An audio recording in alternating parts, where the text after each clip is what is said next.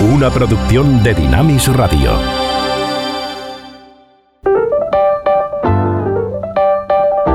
Ruta 66. Un recorrido con José de Segovia por la cultura popular a la luz de los 66 libros que iluminan el camino de la vida.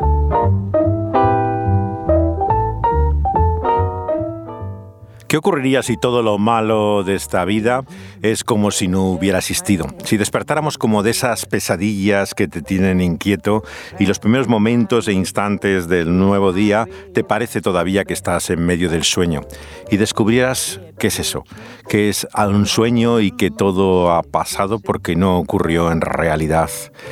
La resurrección de Jesús es el anuncio de algo más que la vida después de la muerte. Es una nueva vida, es una vida mejor, en la cual ya no hay mal, no hay nada de las lágrimas, el dolor y la tragedia. Es verdaderamente la buena noticia del cristianismo.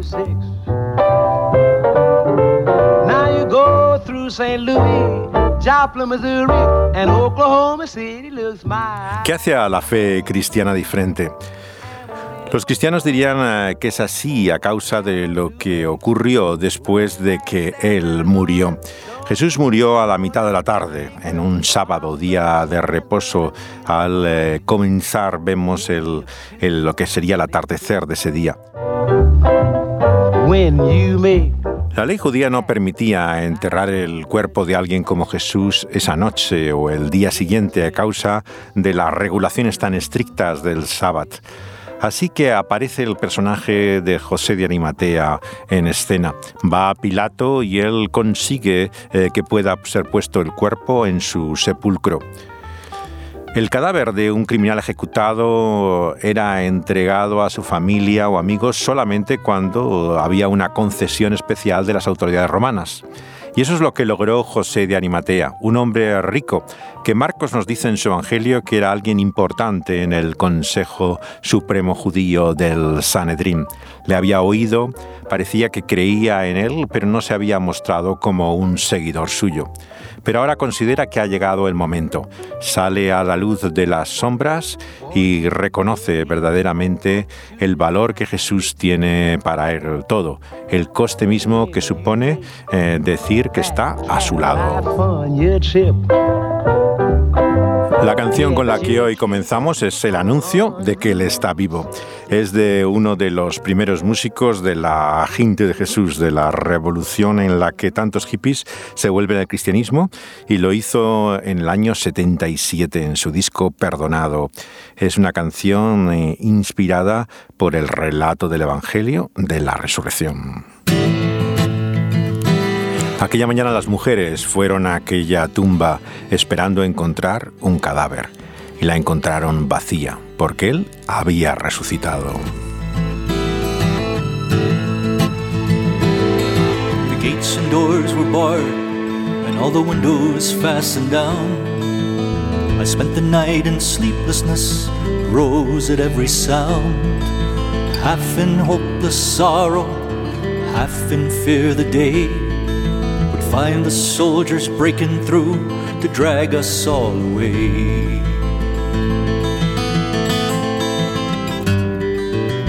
Just before the sunrise, I heard something at the wall.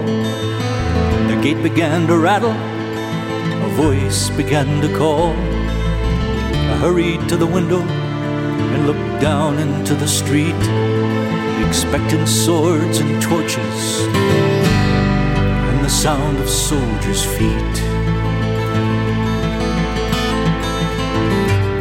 But there was no one there but Mary, so I went down to let her in. John stood there beside me as she told us where she'd been. She said they've moved him in the night, none of us knows where. The stone's been rolled away, and now his body isn't there ran toward the garden. Then John ran on ahead. We found the stone in the empty tomb, just the way that Mary'd said. But the winding sheet they'd wrapped him in was just an empty shell. La voz distintiva de Francisco se ha hecho conocida por eh, narrar escenas de la escritura con este estilo de balada y una voz muy reconocido y sonido acústico. Él eh, viene en realidad de la iglesia, era hijo de un eh, profesor de seminario en Kentucky, en Louisville, pero tuvo una experiencia excepcional por la cual llegó a la fe tiene 77 años, todavía está vivo. Eh, se volvió a casar después de un divorcio y está con la que fue mujer de Terry Talbot, eh, los dos hermanos que luego han, se han dedicado a la espiritualidad monástica eh, de tradición franciscana, John y Terry Talbot. Él prácticamente comienza en los años 70, esto está en su segundo disco y continúa todavía su avanzada edad haciendo de vez en cuando conciertos. Even if he was alive, it wouldn't be the same. Suddenly the air was filled with strange and sweet perfume. Light that came from everywhere drove shadows from the room. Jesus stood before me with his arms held open wide. I fell down on my knees just clung to him and cried. He raised me to my feet, and as I looked into his eyes, love was shining out from him like sunlight from the skies. Guilt and my confusion disappeared in sweet release. And every fear I'd ever had just melted in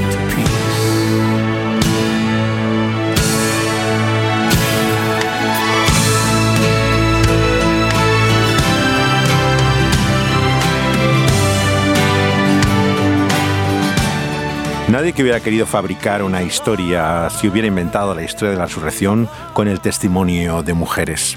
En la Palestina del siglo I tenemos que darnos cuenta que no tenían valor, eh, eh, no decimos su persona, pero por lo menos su palabra. Judicialmente no se consideraba como un testigo válido. Por lo tanto, es el primer hecho del relato del Evangelio de la Resurrección que nos sorprende, que sean mujeres no solamente las que primero dan testimonio de ello, sino que se considera que reside precisamente ahí la fuerza de la evidencia de su resurrección.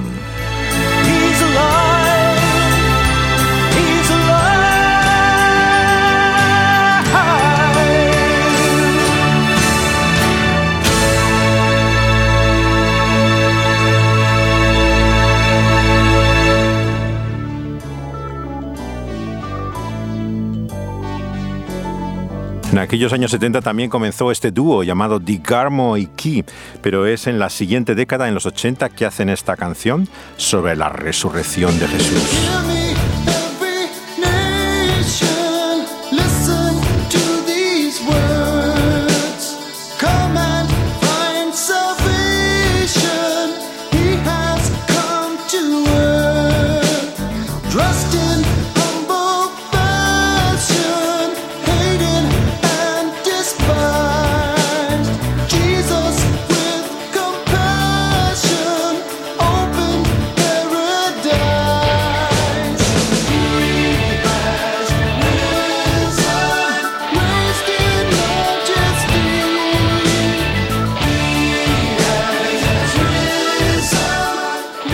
La versión ochentera de Digarmo Ankie anunciando la buena noticia de que Jesús ha resucitado.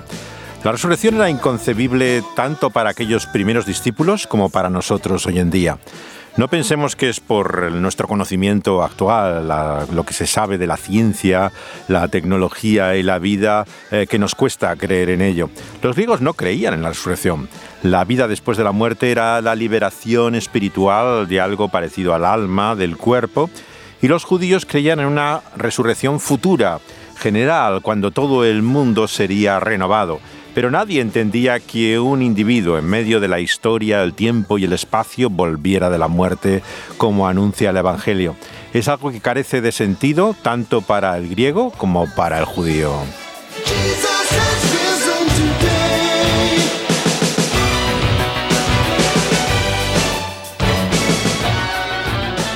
La resurrección no la debemos confundir con eh, ni la inmortalidad ni la reencarnación. Es la vuelta a la vida eh, en el mismo cuerpo, carne y huesos de aquel que ha muerto. No era un fantasma. Los discípulos eh, vemos que no lo reconocen en un principio, pero le pueden tocar. Llega un momento en que se dan cuenta que es Él. Primera de Corintios capítulo 15 insiste una y otra vez en la continuidad del cuerpo de Jesús eh, resucitado. Es cierto que había variaciones, diferencias, pero no debemos olvidar que es la misma persona. Pablo habla de cinco apariciones de Cristo resucitado, incluido 500 personas que le vieron. Hay siete en los Evangelios, pero también el libro de Hechos comienza apareciéndose a numerosos grupos de personas. Volvemos a finales de los 70. Esta es la banda de la resurrección de la gente de Jesús de Chicago y uno de sus primeros discos, El fin del arco iris, el año 1979, que anuncia así la resurrección en esta canción que se llama El hijo de la medianoche, Midnight Sun.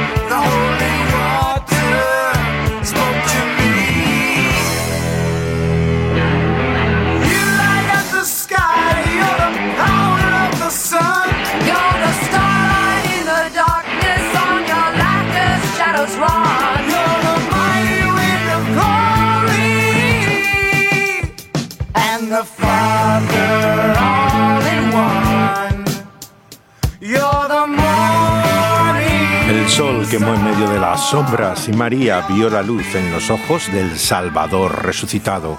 Cuando el día cerraba la noche, canta la banda de la resurrección de Chicago.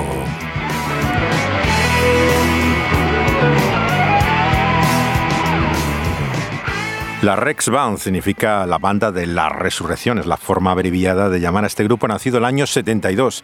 Son los más claros herederos eh, de la gente de Jesús, eh, tanto Francisco como de Garmin Key vienen en una eh, segunda época de ellos. Ellos comienzan en Chicago, la comunidad que todavía existe, y se convierten en uno de los precursores de lo que luego será el metal blanco cristiano, con una versión de rock duro en los 70 muy cercano a lo que luego va a ser el, el metal Está formado por ese matrimonio que es Glenn y Wendy Kauser, con esa voz inconfundible y eh, la gran eh, riqueza y variedad también de sus letras, como esta del sol de la medianoche.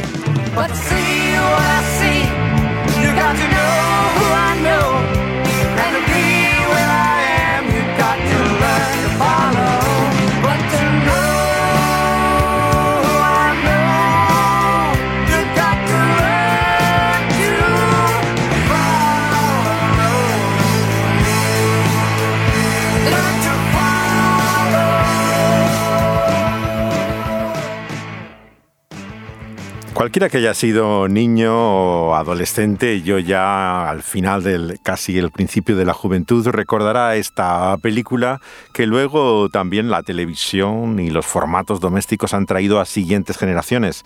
Es ET, eh, e el extraterrestre.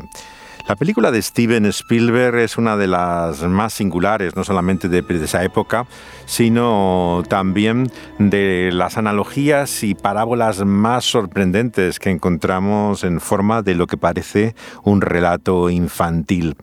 Cuando la autora del guion de T, el año 82, Melissa Mathison, que murió de cáncer en Los Ángeles a los 65 años, eh, después de haber estado casada con eh, Harrison Ford, eh, le presentó ese libreto original al director judío Steven Spielberg.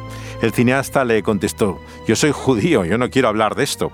Los paralelismos que él vio desde la primera lectura del guion con la figura de Jesús eran ah, tan evidentes que uno no puede escapar a ellos eh, cuando lo mira eh, con las analogías del Evangelio.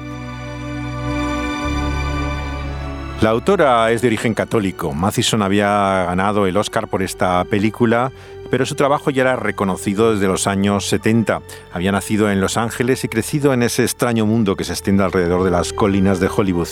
Su padre, Richard Matheson, no tenía nada que ver con el cine.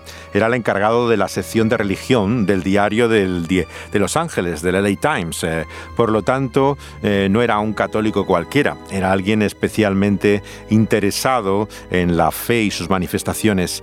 Luego acabó dirigiendo nada menos que la oficina del Newsweek, que fue el segundo semanario después de Time en Estados Unidos toda aquella época y que tenía su base en Los Ángeles, la oficina que llevaba su padre.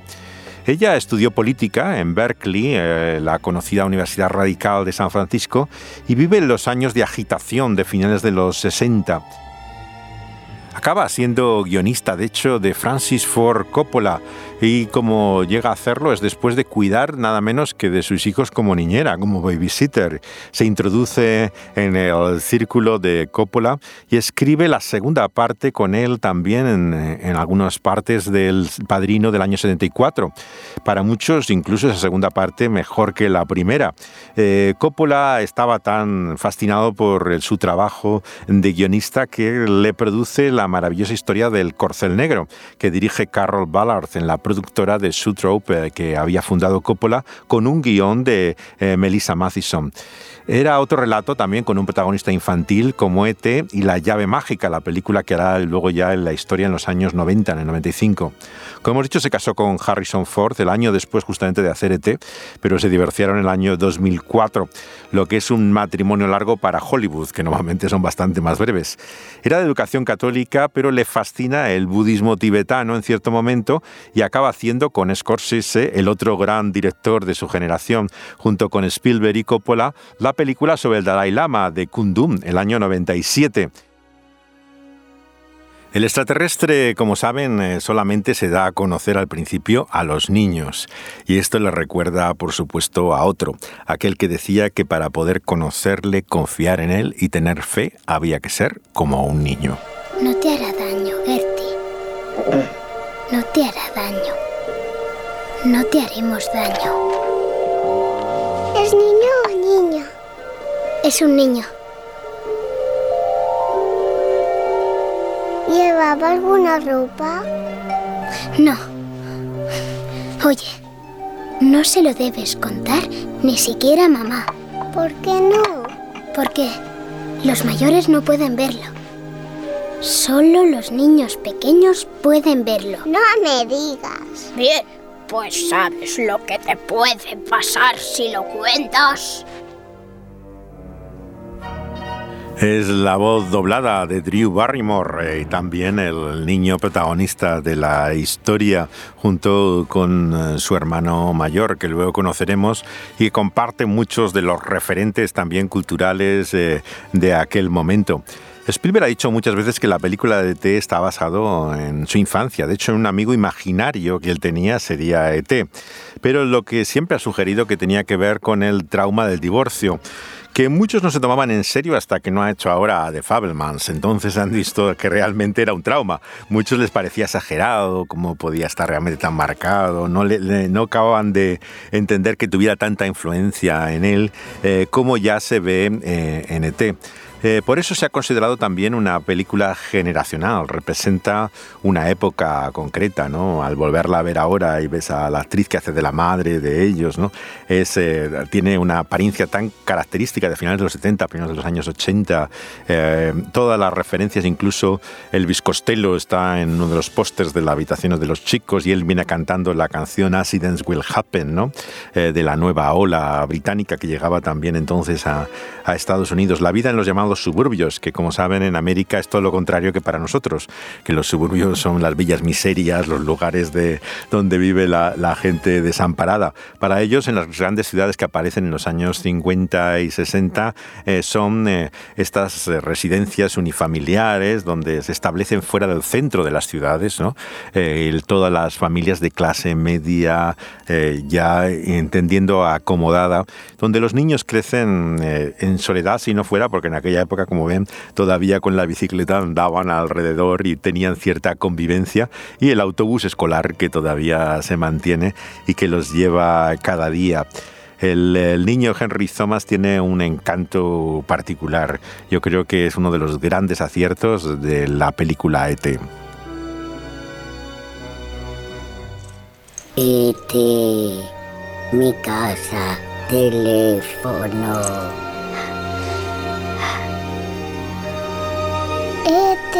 Teléfono, mi casa. Mm. ET, teléfono, casa. Telefonear a casa. Quiere llamar a alguien.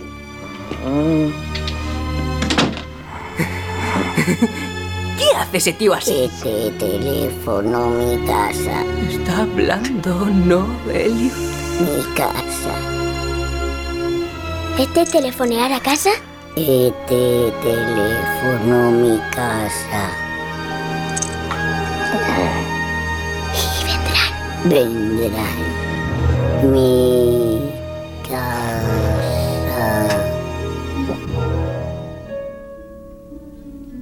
son las palabras más conocidas de la película de Spielberg, eh, Mi casa, teléfono. ET eh, e vemos que se caracteriza ya no por una nostalgia del hogar, sino por la referencia que el propio cartel de la película sugiere eh, con el famoso cuadro de Miguel Ángel, ¿no? De los dos dedos que se conectan, ¿no? Entre esta figura paterna que evidentemente a Spielberg le, le llevó a colocar el cartel, ¿no? Como él la entiende, pero que en su origen y iconografía es cristiana, se refiere a Dios como Padre, frente a esa figura del Hijo. Los capítulos que los evangelios narran eh, justamente entre medio del relato de la pasión, en el caso de Juan, nos hablan de esos momentos entre el Hijo y el Padre en el que se prepara para esa hora culminante en la cual eh, se va a ver separado de él, pero también lo que es la perspectiva, la esperanza de su regreso a casa, de la vuelta a su hogar. Todo el tema de la ascensión es central también eh, para el mensaje cristiano, aunque aparece solamente al final de los evangelios, en Hechos de los Apóstoles, tiene un lugar muy importante. Entender que Jesús regresa a ese su hogar eterno, donde está ahora mismo, es eh, su casa. Y esa comunicación ah, que no es por teléfono es la oración continua en la cual se dirige a Dios como mi Padre, con el pronombre posesivo a lo largo de toda, de toda la historia. Tiene una comunión y relación continua que se ve de esa forma afectada eh, por la separación y la distancia al venir a este mundo la persona del Hijo. Una camisa de papá. Sí.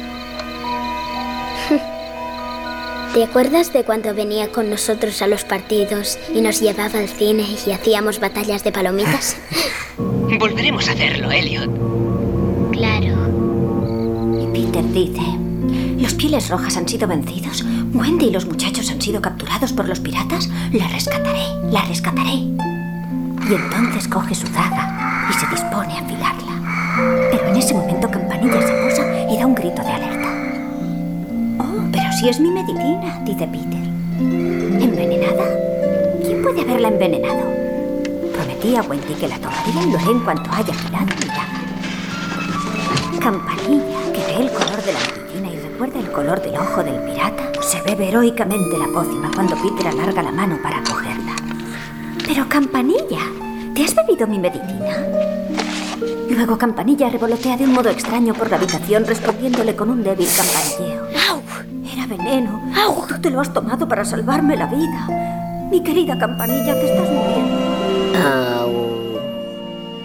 Son los sonidos del armario en el cual está ET con el eh, niño protagonista escuchando a la madre leer el relato de Peter Pan, el niño que no quería crecer y los dos encuentran así su paz en eh, la historia del eh, cuento maravilloso de Barry que la madre está leyendo. ¿Creéis en las hadas? Decidlo. Creo, creo, Y si creo. batid palmas. La fe en la que llama la madre a creer en el relato de Peter Pan te muestra no solamente el sentido de orfandad que Spielberg ha tenido tan fuertemente y como muestra en su película Los Fabelman, ¿no? Con la sensibilidad extraordinaria ¿no? con la que se ve unido a, su madre que tiene una vida trágica como hemos sabido recientemente, ¿no? Eh, pero que él vemos que eh, culpa a su padre de, del abandono y la, y la separación, ¿no? cuando era ella en realidad la que había eh, dejado el hogar todos estos sentimientos de, de, orfandad ¿no? Se unen también a la figura eh, que verdaderamente es la verdadera historia y que hay detrás de todas las historias, la de ese hijo que viniendo a este mundo, alejado también del padre, eh, regresa a su hogar y empieza a mostrar con su poder eh, su naturaleza sobrenatural. En ese momento en el armario se hace daño en uno de los dedos, ¿no?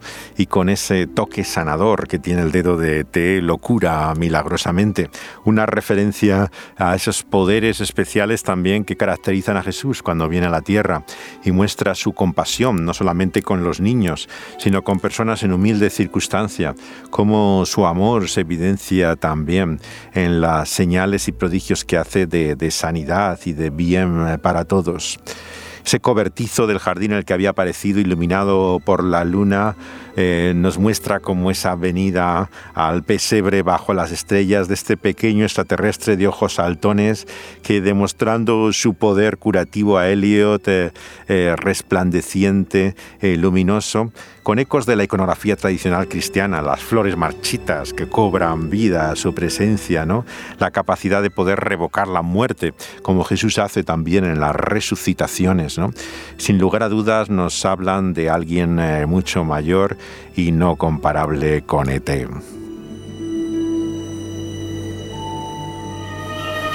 Aquí podrías ser feliz.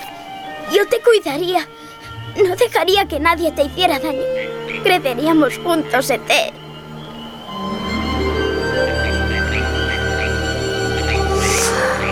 Casa. Mi casa. Al final del Evangelio nos hacemos esta pregunta. ¿No hubiera sido mejor que, como eh, dice Eliot, se quedara Jesús con nosotros para siempre, que pudiéramos notar su cercanía física en este mundo? Si pensamos un poco, realmente no es comparable a lo que ahora tenemos con Él de vuelta a su hogar. ¿Qué sería hacer un peregrinaje como eh, muchos tienen la oportunidad de poder ir a Tierra Santa y verle unos instantes en una audiencia como quien va a visitar al Papa? Sería apenas un momento de nuestra vida, o como esos gurús que eh, desde los años 60 se iba a ver a la India y se pasaba un tiempo con aquel eh, maestro. Jesús está más cerca de nosotros que nunca lo puede haber estado.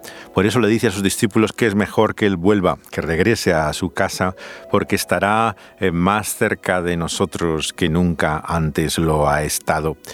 Es esa su presencia continua la que nos deja como el consolador, el Espíritu Santo, la persona eh, divina que nos trae la presencia de Dios.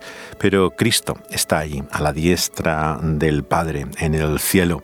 Y cuando nos preguntamos dónde está ahora en este mundo, tenemos que recordar que ya no está de esa manera con nosotros. Pero sin embargo, está más cerca que lo ha estado nunca antes. ¿Cómo está? ¿Cómo está el niño? Desconéctenlo y llévenselo de aquí. Creo que no ventila. Lo estamos perdiendo. Llévense al niño de aquí. Perdiendo. Vamos, llevémonos al niño de aquí. Rápido. Vamos, deprisa, deprisa. Vamos, traigan aquí ese camino. Llévenselo de aquí. Vamos, deprisa. Reanimación cardiopulmonar. Comencemos. Vamos. La muerte de ET como la de Jesús es una tragedia para aquellos que le acompañan en esta vida, un sacrificio vital en la cual renuncia a su unión con Elliot y se encuentran así ambos, los dos unidos, en una experiencia que comparten como una extraña eh, mimesis, ambos a las puertas de la muerte. Así se identifica con el dolor y el sufrimiento suyo. Elliot se recupera y se separa de ET, que debilitado cada vez más termina muriendo. Su muerte le deja apenado, con palabras que podrían haber sido pronunciadas por los seguidores de Jesús tras la cruz. Le dice así, eh, que creerá en él toda la vida, que le quiere.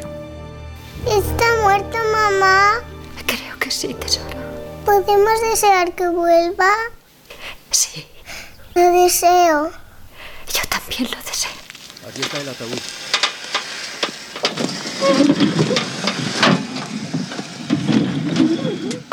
De entre esos sus ejecutores vemos al personaje de Coyote, el actor que eh, va a tomar el lado de los niños sorprendentemente como aquel centurión romano que confiesa en el Evangelio que verdaderamente él era hijo de Dios.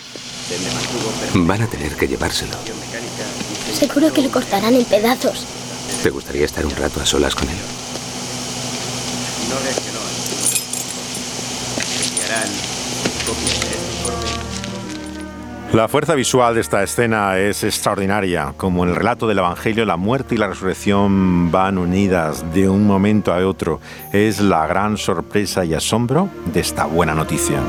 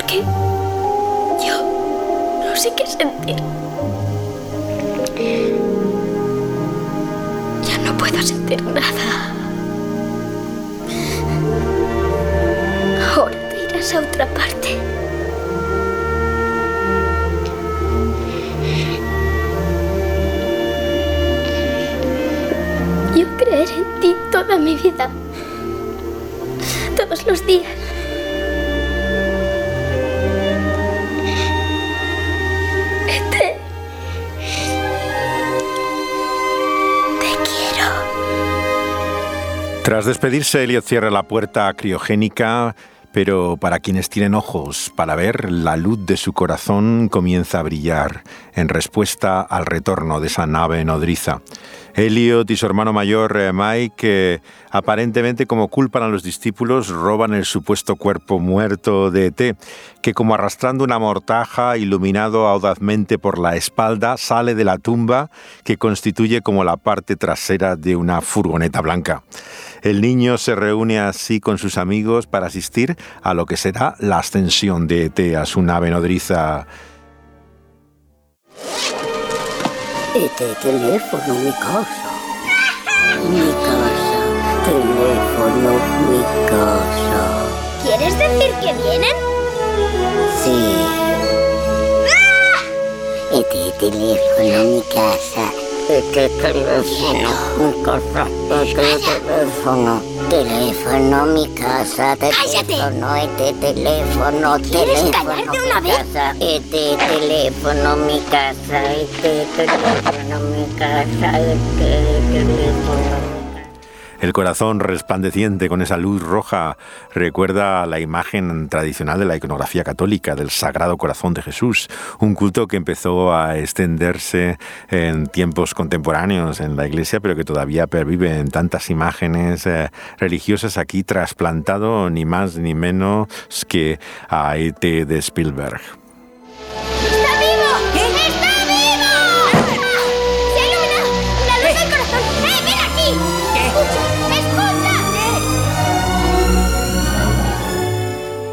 Vemos cómo le suplica, sin embargo, una y otra vez que se quede, como María, aferrada a Jesús, no queriendo que les abandone.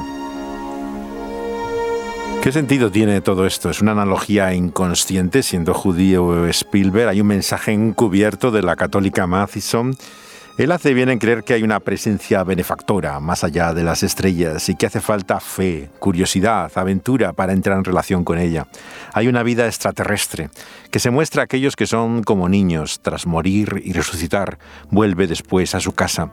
Pero no nos confundamos, Jesucristo no es ET. Él no está simplemente en el corazón de todos aquellos que le conocen, porque con su resplandeciente y milagroso dedo, al tocar su cabeza en las escenas últimas de la película como una bendición, le dice estaré aquí, señalándole a su corazón.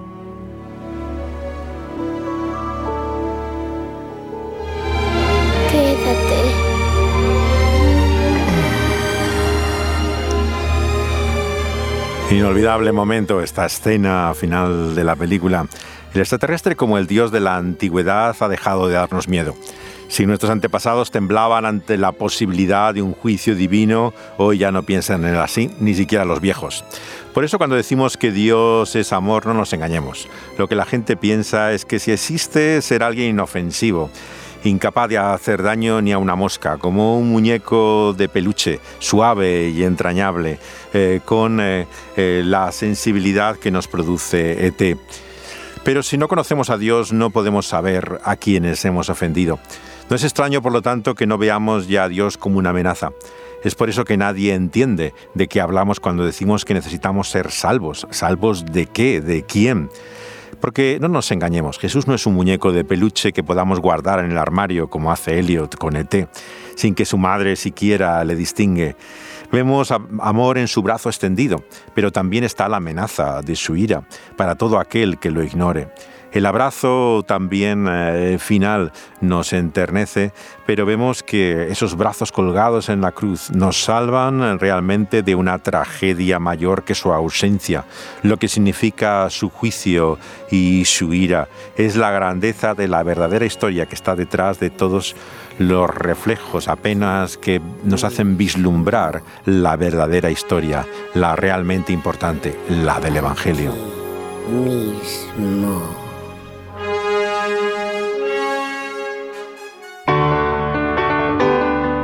La canción Morning Has Broken se suele atribuir a Cat Stevens, pero en realidad no era suya. Es un himno cristiano y un himno de Pascua, de resurrección, publicado el año 31 y hecho por una señora inglesa llamada Eleanor Farjun.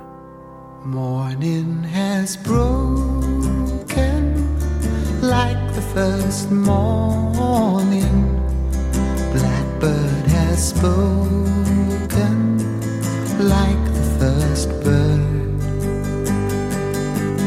Praise for the singing, praise for the morning, praise for them springing fresh from the world. Cat Stevens tomó el himno y lo grabó nada menos que con Rick Wakeman, que es de origen bautista y todavía pertenece a esa iglesia.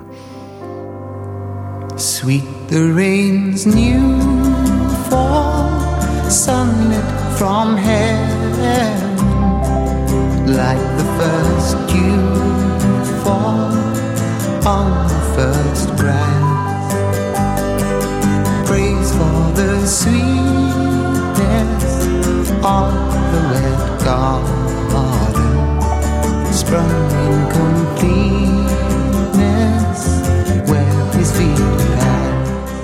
Morning Has Broken, que tiene una melodía escocesa, aunque la autora es inglesa, escribía libros para niños y poeta, pero sobre todo himnos cristianos.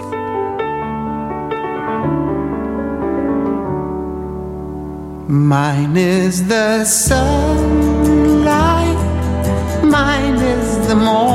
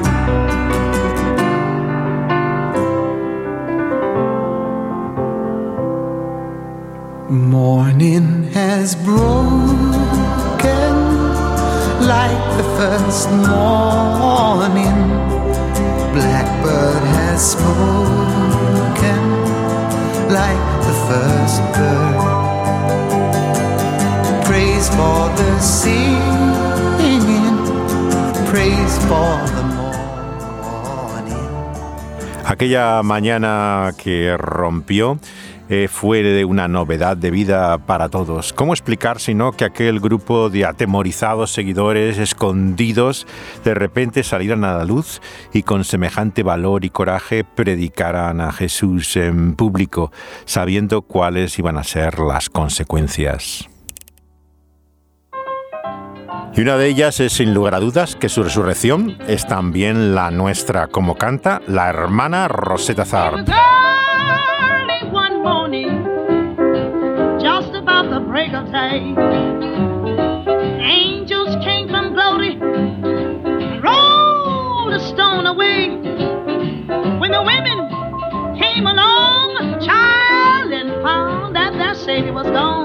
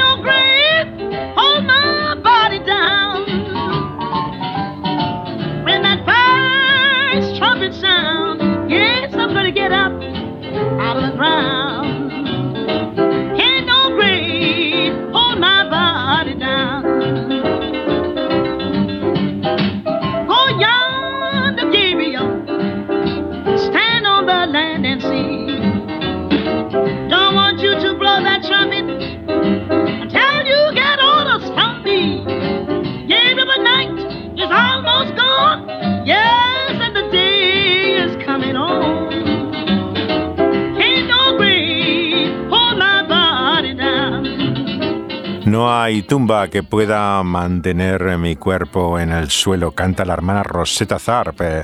La canción la hemos escuchado recientemente en la versión de lo que es el último disco recuperado de Johnny Cash, pero tiene un párrafo anterior en la versión original que canta la hermana Rosetta sobre lo ocurrido en la mañana de Pascua, cómo las mujeres encontraron que había resucitado. Y a continuación tiene el mismo coro por el cual anuncia que al sonido de la trompeta nuestros cuerpos serán levantados de la tumba.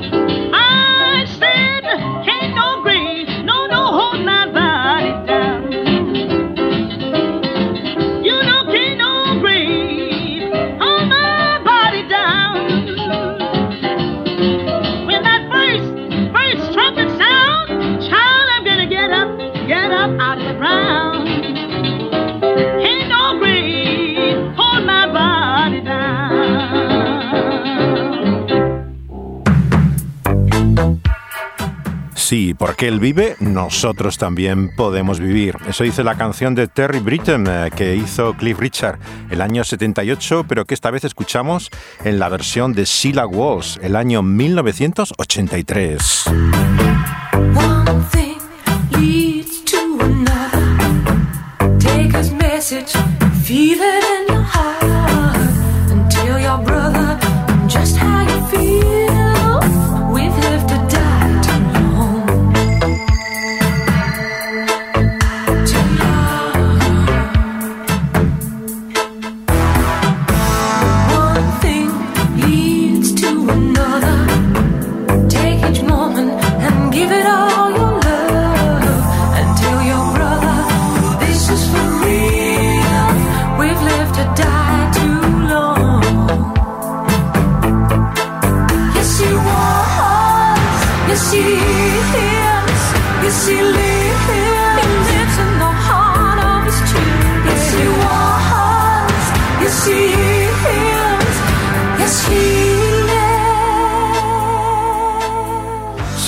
Es escocesa. Ella nació el año 56 en Glasgow y estudió teología en la famosa facultad de Londres de London Bible College. Eh, comenzó a colaborar con eh, músicos como Cliff Richard y entró a trabajar con la organización Juventud para Cristo durante un tiempo, hasta empezar en los años 80 esta carrera en solitario que le llevó a la televisión, donde hizo el programa más conocido de músicos cristianos contemporáneos.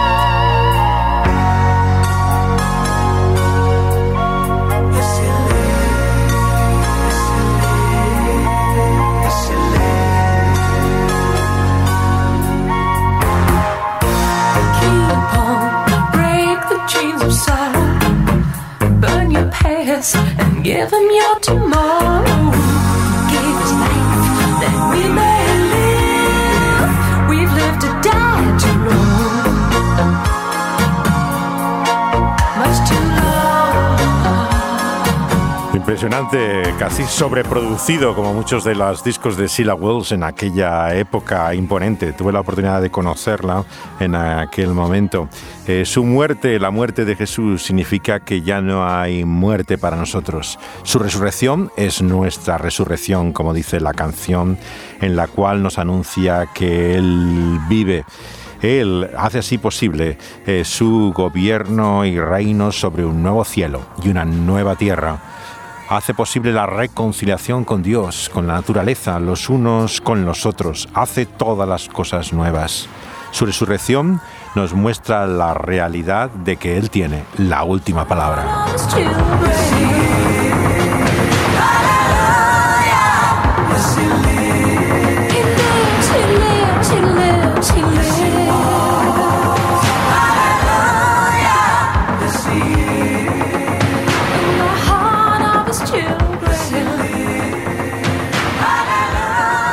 Se reconoce aquí la voz de Cliff Richard, que hizo su propia versión en el año 78 de esta canción y que es amigo de Sila y ha grabado de hecho alguna canción con ella eh, más claramente con las voces de los dos igualmente presentes.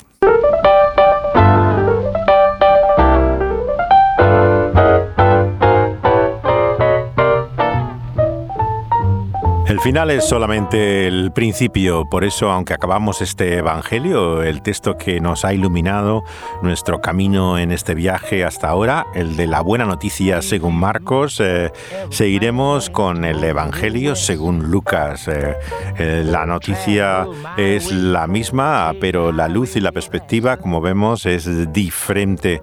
Nos muestra realidades que todavía no conocemos más que por la obra de la iluminación iluminación de su espíritu que hace que nuestra vida sea diferente.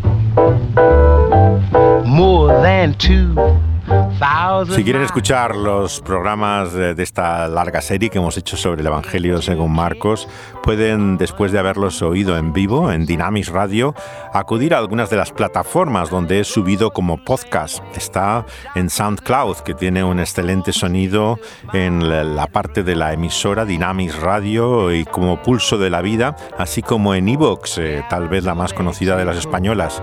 Internacionalmente es Spotify, donde pueden encontrar eh, los podcasts de casi todos eh, los programas que se hacen, eh, también de los nuestros.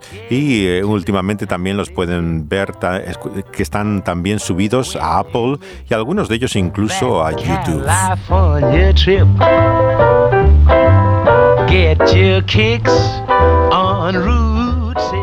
Dani Banduro eh, se dedica aquí al sonido con esfuerzo y dificultad en ocasiones, pero eh, con excelentes resultados. Y José de Segovia eh, les comenta tanto el texto que ilumina nuestro camino como las canciones y la película de la que hablamos.